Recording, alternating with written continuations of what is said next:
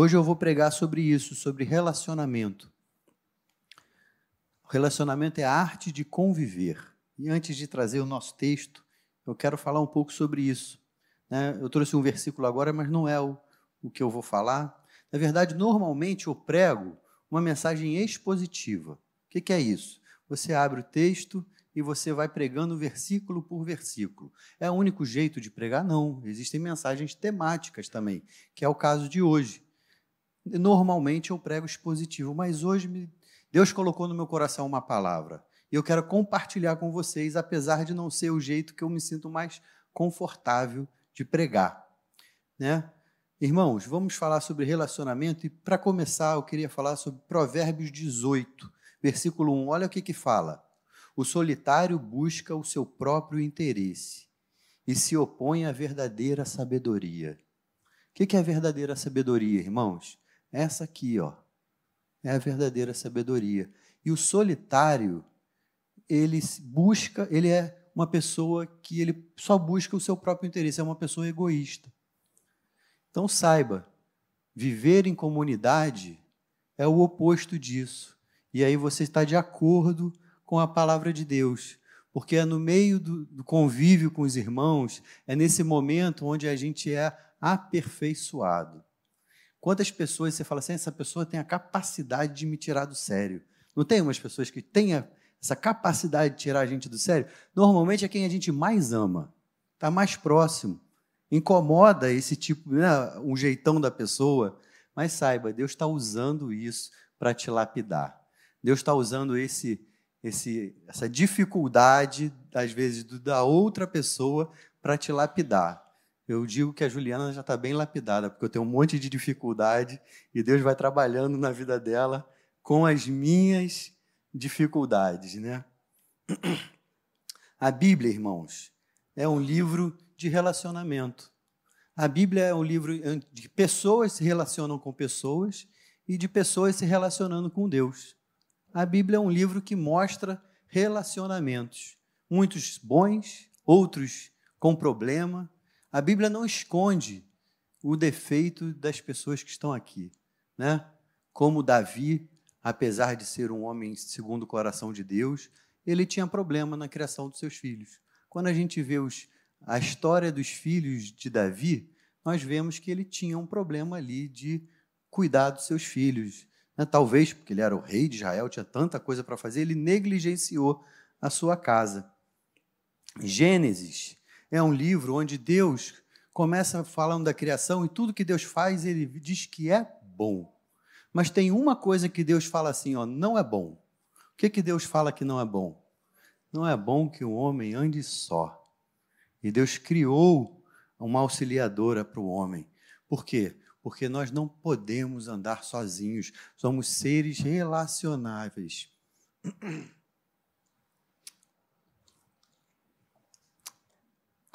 E nós vemos que na história da Bíblia, as pessoas que se isolam, elas estão passando por dificuldades, por depressão. É algo que a gente vê até na sociedade.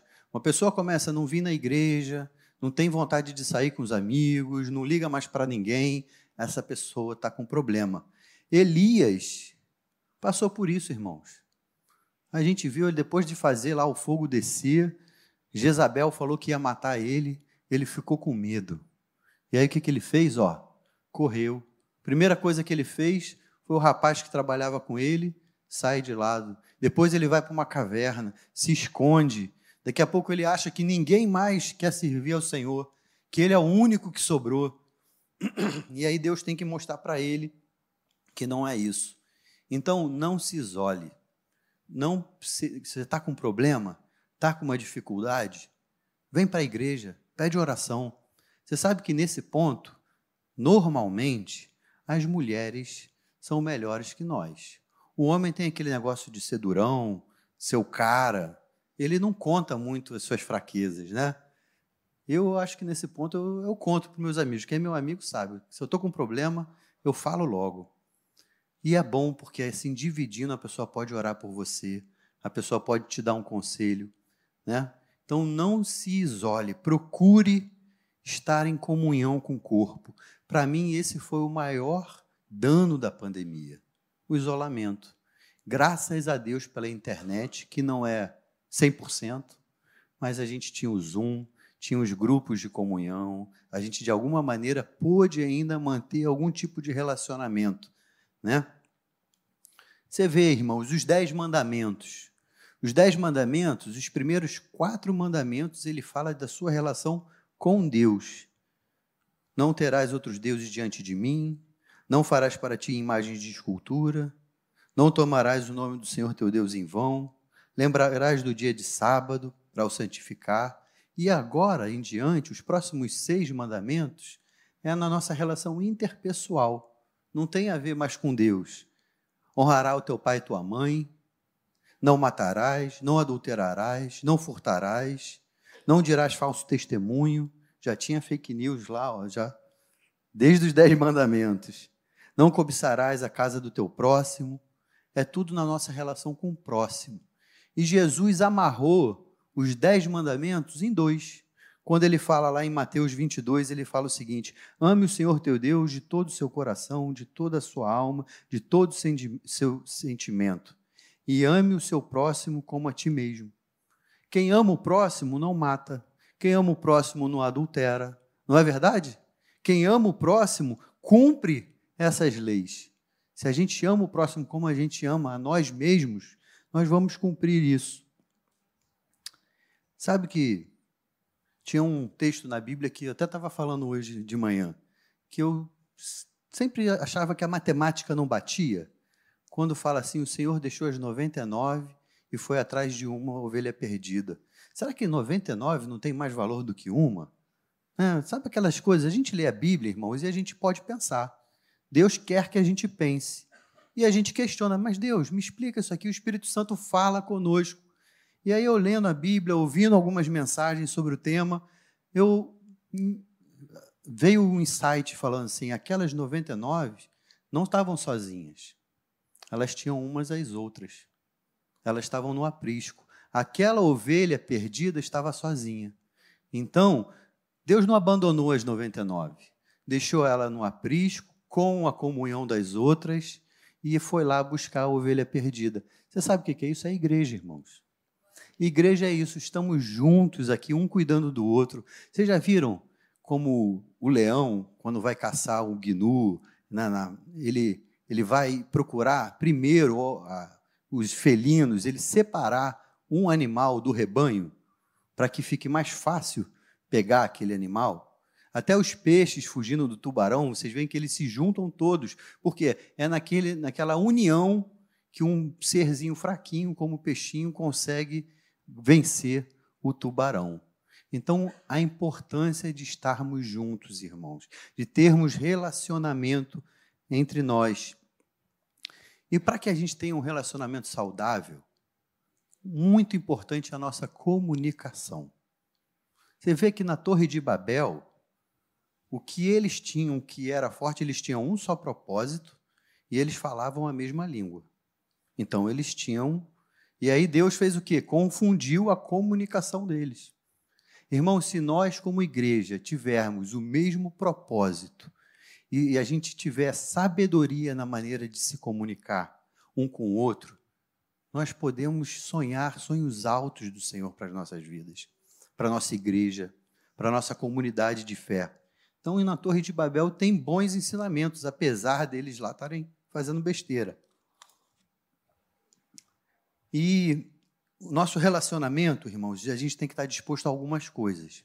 Quando a gente vive em comunidade, a gente tem que estar disposto a perdoar. Primeira coisa, o perdão é fundamental. A gente foi nessa conferência agora, missionária, irmãos, e uma coisa que a gente ouviu mexeu muito comigo. Ah, uma irmã que faz um trabalho num povo chamado Carém, Outro dia eu vou ter a oportunidade de contar para vocês sobre eles. Ela falou que é um povo perseguido e que ele a, a principal mensagem para aquele povo hoje, que é um povo que já foi alcançado pelo evangelho, é que eles têm que aprender a perdoar. E aí ela foi questionada por uma pessoa e falou assim, uma mulher e falou: "Como é que eu posso perdoar? Mataram meu filho, meu esposo na minha frente, estupraram as minhas filhas na minha frente, depois mataram ela, pastor. Como que eu perdoo uma pessoa dessa? E sem Jesus é impossível perdoar. Só que quando a gente libera o perdão, irmãos, não é mais para o próximo, é para a nossa vida. a falta de perdão é como se fosse uma âncora que nos faz estagnar na nossa vida. Nós precisamos aprender a perdoar. Sabe outra coisa? Esperar. Nem sempre a pessoa responde na velocidade que você quer. Eu sei que eu sou meio apressadinho. Será que eu tenho alguém que eu puxei? Vocês conhecem meu pastor? Mas sabe, irmãos, nem todo mundo tem o nosso time. A gente tem que aprender a esperar. Às vezes a pessoa demora um pouco mais para entender o que você está precisando. E a gente tem que aprender. A gente tem que aprender a motivar os outros. A igreja é o único exército que acaba de matar o seu soldado. Quando um de nós aqui, porventura, cai, e somos humanos, nós tropeçamos, é mais fácil quem está aqui no meio criticar, olhar com um olho de julgamento, do que estender a mão e falar: vamos junto, deixa isso para lá, limpa essa poeira, levanta e vamos caminhar. Porque, infelizmente, a igreja é um lugar onde as pessoas, porque a gente procura ser santo, e é verdade, quando a gente erra, nossos próprios irmãos acabam nos julgando. A gente tem que melhorar isso, irmãos. Quantas pessoas saíram da igreja porque não encontraram mais um ambiente favorável para ter comunhão com Deus depois que pecou? Como se ninguém aqui pecasse, como se eu não pecasse, irmãos. A verdade é essa, todos nós, por mais que a gente procure andar da maneira mais íntegra, mais certa, volte e meia, vem um pensamento errado, a gente age de uma maneira que não deveria e a gente não tem a mesma misericórdia com os nossos irmãos que a gente tem conosco. Por isso que a Bíblia fala: ama o teu próximo como a ti mesmo. Talvez o teu problema não seja um vício, por exemplo, o cigarro. E aí, quando você vê um irmão que está chegando novinho na fé com cheiro de cigarro, você fala: nossa, pecador. Mas talvez ele não tenha essa, essa tua fraqueza que você sabe que você vem lutando em comunhão, em relacionamento, nós temos que estar dispostos a ser disciplinado e a disciplinar. A igreja é isso, como aço afia aço. É a conversa de dois irmãos. Sai faísca? Sai faísca. Quando você passa um aço no outro, sai faísca, mas a gente sai dali mais afiado. Nós temos que ter a maturidade de não nos deixar ofender quando um irmão vem trazer uma crítica. Ouve, não responde na hora. Porque às vezes a gente está muito querendo nos defender, a gente ouve e nem rumina se aquilo que a pessoa falou, 50% ela está com a razão. A gente já vai nos def se defendendo do problema. Então faz o seguinte, quando alguém vier tra trazendo alguma crítica para a sua vida, ouve. Ouve e fala assim, olha, eu vou pensar no que você falou. Talvez ela não esteja coberta de razão, mas tenha algo de razão. Talvez você esteja se comunicando errado, esteja passando uma mensagem que não é a que você quer passar. E aquela pessoa está te dando a oportunidade de melhorar.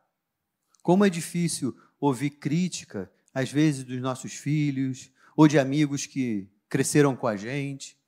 Mas eu louvo a Deus pelos meus amigos, sabe? Pelo Dene, pelo Fernando, pelo Falcão, que são pessoas que se um dia eu estiver fazendo algo que desagrada, ou eu, às vezes a gente não está percebendo, irmãos, da maneira de falar, eles podem chegar para mim e falar assim: Paulinho, muda isso aqui, ou pensa nisso aqui, ou vocês acham que nunca aconteceu?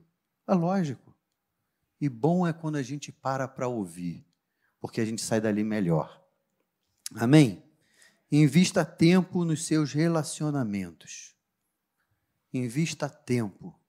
Hoje é um, Acho que é a coisa mais escassa que a gente tem. Sempre foi, mas talvez com mais atividade está cada vez pior. Invista tempo no, no seu filho, nos seus amigos.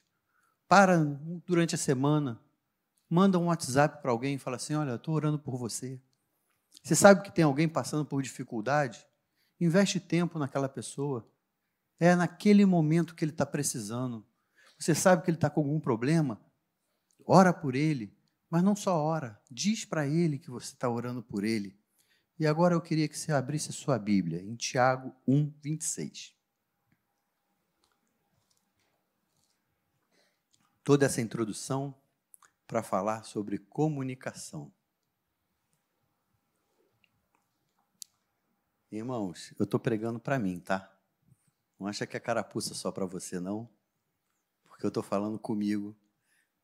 A gente, quando vem pregar aqui, saiba. Primeiro, a gente já apanhou lá no nosso quarto, preparando a mensagem. A gente fala, Deus, é isso mesmo que eu tenho que pregar? É. Então eu vou pregar. Se alguém supõe ser religioso, mas não refreia a sua língua, está enganando, enganando a si mesmo. A sua religião é vã. Vou ler de novo. Se alguém supõe ser religioso, mas não refreia a sua língua, está enganando a si mesmo e a sua religião é vã. Ó oh, irmãos, como é difícil. Deus nos deu dois ouvidos e uma boca. Parece que a gente tem o contrário, né? A gente gosta de falar.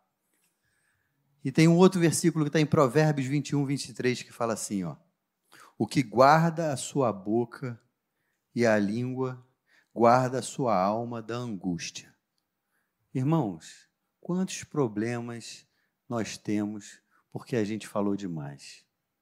Estava indo bem, pelo menos comigo acontece muito isso. Eu estava com a razão, gente. Até que eu abri a boca. Se eu tivesse ficado quieto, eu não tinha saído da posição de vítima. Eu ainda ia, não ia precisar pedir perdão.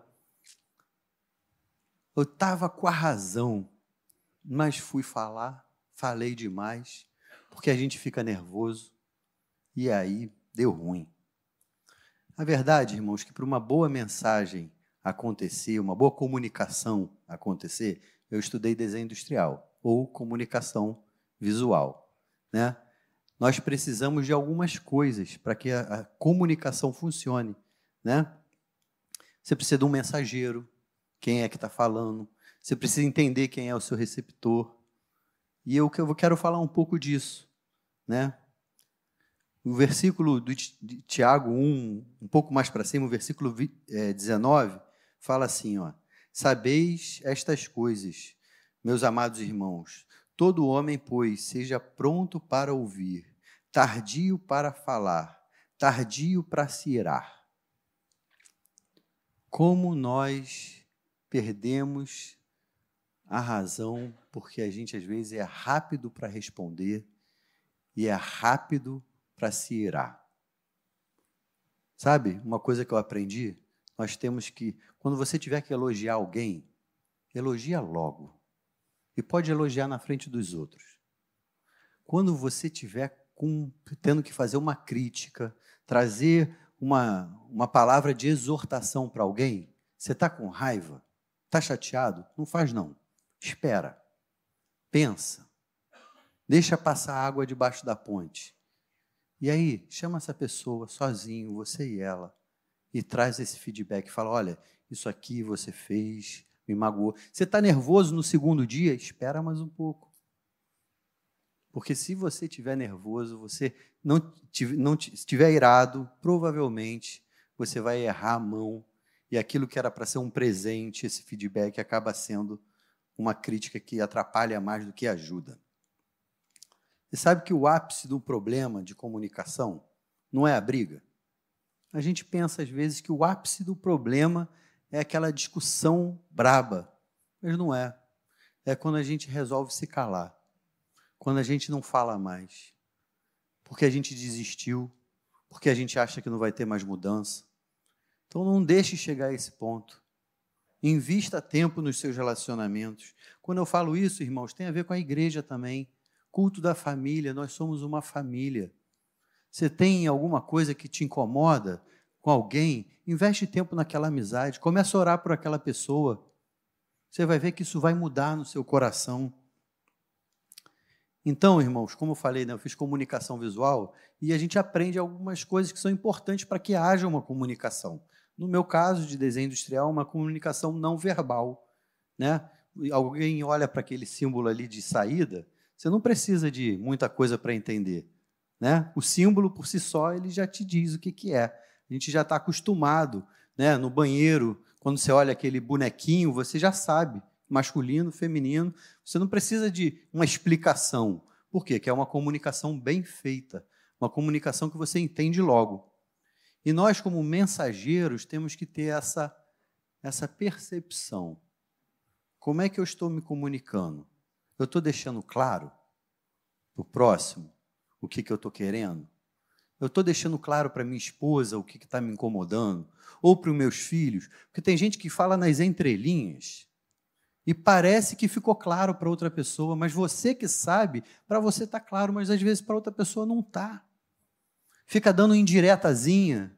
Não faz isso, fala, fala realmente o que, que é. Sabe? Ah, eu vou precisar desenhar? Desenha. Tem gente que precisa que você seja claro na comunicação. Eu tive muito problema no meu casamento no começo por causa disso, porque eu achava que a Juliana tinha entendido. Ela não tinha, eu também não tinha verbalizado. Irmãos, falem, é isso. Olha, não estou gostando disso, ou eu estou precisando disso, vamos fazer isso. Deixa claro para a pessoa que está ao seu lado, no trabalho, seu amigo, um, os diáconos da igreja, um com os outros. Deixa claro a sua necessidade, o que você precisa. Porque às vezes para você está muito claro, para o outro não. A gente precisa deixar claro. E eu achei um, te um texto que podia estar tá na Bíblia, irmãos, não está não mas podia estar na Bíblia. Esse aqui é bom.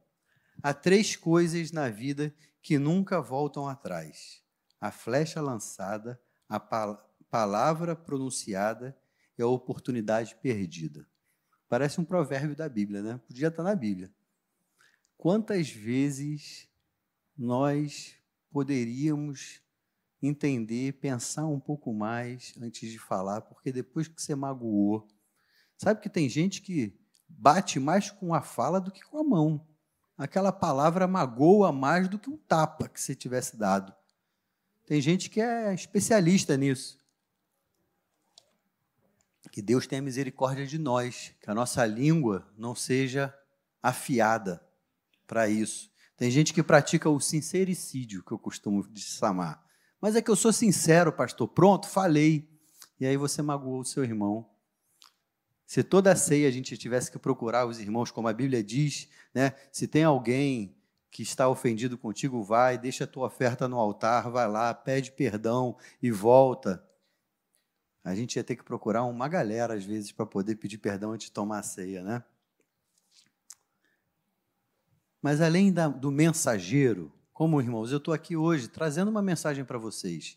Se eu não for claro, o que, que adianta eu ficar aqui 40 minutos falando com vocês né, e, e não falar a linguagem que vocês entendem. Usar exemplos, coisas para deixar claro o que, que eu gostaria de transmitir para vocês hoje. Como por isso que é importante, quando a gente está pregando, falar o tema da mensagem. Né? O valor da comunicação. Como eu falei no começo. Por quê? Porque se a gente pode. Imagina que eu estou aqui falando e a gente tem na nossa plateia pessoas defici, deficientes auditivos. Se eu não tenho alguém fazendo a tradução para eles em libras, em, bra... em libras, por que, que adianta eu estar aqui um tempão falando? Eles não vão entender. Então, o mais importante, às vezes, de trazer algo muito denso, é que a pessoa, que você saiba, o seu receptor entenda o que você está falando. E para isso, você precisa ter um mensageiro, pensando que tem um receptor, você tem que saber falar o código da pessoa que você está falando. Por exemplo, com meus filhos, eu tenho uma linguagem para falar com eles. Eu sei como motivá-los, como pedir algo para que eles queiram fazer, que de alguma maneira que isso mexa com eles. Que é diferente como eu falo com Pedro, como eu falo com Daniel, com o mais novinho. O mais novinho, ele é bom de desafio. Se eu falo assim, Daniel, será que você consegue fazer isso? Não sei se você consegue não. Acabou, agora ele vai fazer.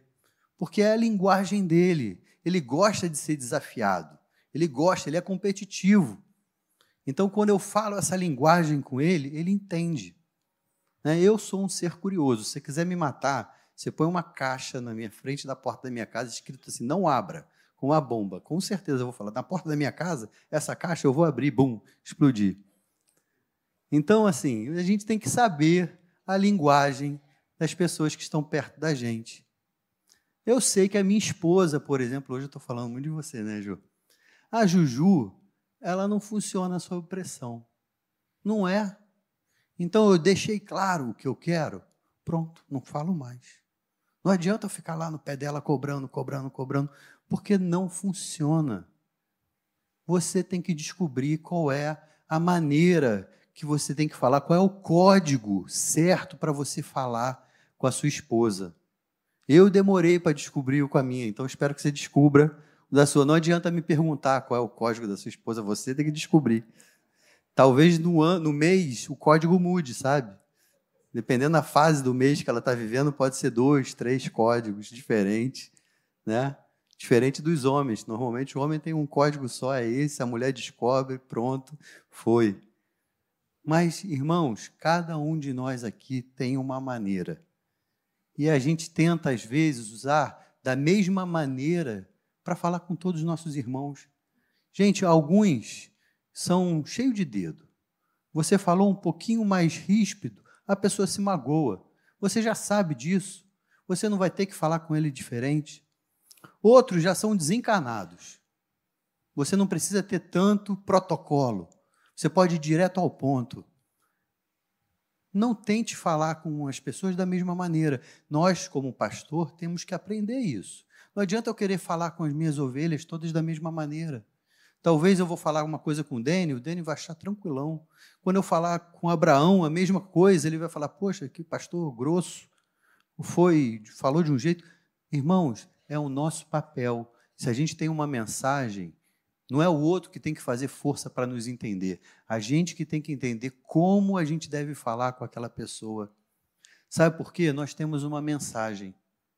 A mensagem mais importante do mundo, o Evangelho. Deus nos deu essa mensagem. E dependendo de como a gente fale com as pessoas que estão próximo da gente, eles não vão entender. E aí a responsabilidade é nossa de pregar o evangelho, de viver de tal maneira que eu não preciso, às vezes, abrir a boca para falar de Jesus, que a minha vida é um testemunho sobre isso. Então, se temos um mensageiro e temos um receptor, nós temos também um conteúdo a ser falado. E sabe, irmãos, o que a gente tem que falar, às vezes, é um feedback ou algo que a gente tem que trazer é como se fosse um presente. Você taca o presente na cara do outro? Não. O que, que adianta eu trazer um presente para o Dênio no aniversário dele e falar, toma aqui, pau! Quantas vezes a gente faz isso? Né? Aniversário do nosso amigo está chegando, do Marcinho. Se vocês quiserem dar um presente para ele, não taquem um presente na cara dele. Deem para ele, entrega de. Por quê? Porque o que a gente tem para falar é um presente. E se a gente não souber falar, a gente acaba magoando os outros e aí a mensagem que deveria ser entendida não é, não é, porque a pessoa se fecha. Eu aprendi uma técnica muito boa, eu quero compartilhar com vocês. Depois, quando eu for usar, vocês já vão conhecer, né? Mas tudo bem, isso é importante. Vocês já ouviram falar da técnica do sanduíche? Não? Então, já, né? O que, que é isso, irmãos? Você tem algo para falar para alguém? É a carne. E aí você põe um pão em cima, que é um elogio, dá a crítica e fecha com outro pão embaixo. Essa é a técnica do sanduíche. Então, quando você precisa chegar e dar algum toque para alguém, normalmente, irmãos, a gente não faz isso. Muito mais com o filho. A gente entrega só a carne para a pessoa. Pedrinho, tá aqui tudo bagunçado, arruma casa, já falei, não sei o quê. E a gente não fecha. Sabe que meus pais tiveram muita sabedoria, porque eu dei trabalho, irmãos, eu vou dizer. Eu tá estar hoje aqui pregando é um milagre de Deus e eu agradeço, inclusive, à igreja que orou por mim, teve paciência comigo. Mas sabe, irmãos, eles faziam isso. Eles me davam aquela crítica, mas no final eles terminavam falando assim: Você sabe por que, eu estou falando isso? Porque eu acredito em você. Você sabe por que, eu estou falando nota baixa no colégio? Sabe por que, que eu estou investindo em você? Está minha professora aqui atrás, aqui, ela lembra. porque eu acredito em você, você é inteligente. Quantas vezes, né, Buriti, tu estudou comigo, eu estava lá chorando porque ia ter prova. Mas sabe, os meus pais, eles não faziam só a crítica. E hoje eu posso falar, eles não estão aqui, né? Eles faziam a crítica, sim, mas eles botavam, eles temperavam essa crítica com palavras de incentivo. Quantas vezes a gente acaba atribuindo à pessoa o pecado que ela fez? Por exemplo, a pessoa mentiu. Em vez de você falar assim, ó, poxa, você mentiu, a gente fala assim, mentiroso. A gente já está rotulando a pessoa. Não é? Você é um mentiroso. Não. A pessoa mentiu. Não vamos rotular. Muito mais quem está abaixo da gente, filho, o pessoal que está crescendo, porque aquela palavra pode achar raiz no coração dela. Não há poder nas nossas palavras, mas as nossas palavras podem influenciar os nossos filhos. Saibam disso. Nesse ponto, sim, há poder, a influência da palavra, né? E a gente tem que ter muito cuidado quando a gente está disciplinando, quando a gente está ajudando alguém, e a gente não atribuir um rótulo para a pessoa. Você é um preguiçoso. Não. A pessoa só está precisando de uma ajudinha. Tenha paciência. Entregue o conteúdo da tua, da tua palavra de uma maneira que gere fruto nele e não que gere morte. Existe também, irmãos, o contexto que nós precisamos falar. Tem assunto que não é bom tratar no final do dia. Eu não sei vocês, irmãos, mas eu acordo alegre. Eu normalmente acordo bacana. E aí chega no final do dia, eu já estou meio rabugento. Não é bom tratar nada comigo no final do dia, porque a priori vai ser não. Aí a dica para você, Pedrinho. Quer pedir alguma coisa? Pede de dia. Não deixa para pedir à noite, não, porque à noite a priori é não. Não sei vocês, irmão, mas eu acordo bem, faço meu devocional de manhã e aí os problemas do dia vão me azedando. Aí eu durmo uma noite, parece que reseta o cérebro, estou bem de novo. Então saiba a hora de trazer os problemas. Tem hora que não é momento para discutir aquilo. O marido chegou em casa cansado. Aí ela já vai trazer problema do filho. Ó, oh, teu filho fez isso, fez aquilo. Calma. Você sabe que eu vejo que normalmente, se eu estiver errado, vocês me falam depois. O homem é meio ermitão. A gente chega em casa, a gente quer ir para a caverna, quer ficar um pouquinho sozinho, aí depois a gente vai saindo da caverna. Aí passa meia hora, 40 minutos, já está de volta. É, é o Paulinho da família de novo. Mas no começo, às vezes eu chego em casa, eu quero tirar aquela roupa de trabalho, tomar um banho, comer alguma coisa. Homem com fome não dá certo também. Mulheres, vocês têm que pedir alguma coisa para o marido, dá comida para eles primeiro. Depois que eles estiverem com a barriguinha cheia, fica mais fácil, né? Então, irmãos, existe um contexto do que a gente vai comunicar. Parece que hoje eu estou pregando uma mensagem pouco espiritual, mas saiba, Deus nos chamou para relacionamentos. Nós precisamos aprender a nos relacionar com os nossos irmãos e os mais próximos, né, na nossa casa, na nossa família. E eu queria hoje fazer algo diferente. Eu queria pedir para as famílias ficarem juntas. Você que está aí, que tem o seu filho, vai perto da tua mãe, teu pai. Quem que está aí, suas famílias, fiquem perto. Fiquem pertinho aí, do vovô, da vovó. Porque, sabe, irmãos, a gente às vezes não olha no olho, não fala direito, resolve tudo pelo WhatsApp. Juju e Pedrinho, vem cá. Estou aqui em cima, não tem jeito, vocês vão ter que vir aqui. Vem cá. Pode ficar em pé. Já se acharam? Bacana.